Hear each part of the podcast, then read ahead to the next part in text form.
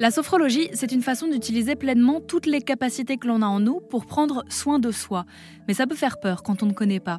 Alors Elisabeth Mahé, sophrologue en Seine-Saint-Denis, a de temps en temps euh, l'idée de proposer des ateliers ludiques pour faire découvrir la sophrologie, comme des sophro-brunch ou des sophro-balades. Tout le monde euh, a des capacités en soi, et, quand on devient adulte, souvent on les oublie parce que euh, on est dans des, vies un peu folles où on court, on court, on court, on oublie de respirer, etc. etc.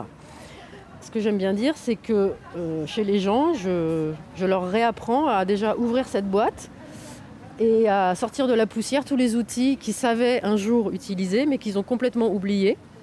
Euh, ils en ont soit oublié l'existence, soit l'utilisation.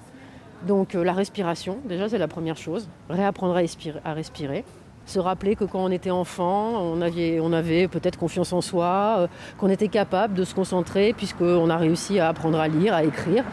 Et ben voilà, quelqu'un qui, euh, quand il a, euh, je sais pas, par exemple 25 ans, qui doit de nouveau passer des examens, qu'il n'arrive plus à se concentrer et qui pense que c'est, qu'il n'a jamais été capable de se concentrer et qu'il pourra plus jamais se concentrer, ben c'est juste ça, c'est lui rappeler que bah si, rappelle-toi quand tu avais 5 ans, tu as appris à lire, tu as appris à écrire, tu as cette capacité en toi à apprendre des choses, à te concentrer et confiance en toi, tu en es capable. Voilà. La sophrologie, pour que ça marche, en fait, moi j'apprends donc aux gens à réutiliser leurs outils et l'idée c'est que chez eux, ils refassent les exercices que je leur ai appris.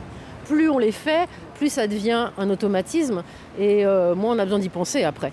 Et la respiration, elle revient toute seule euh, et les mouvements, on les fait sans y penser. Mais euh, ne serait-ce que prendre le temps de respirer un peu tous les jours, c'est déjà le début hein, du mieux.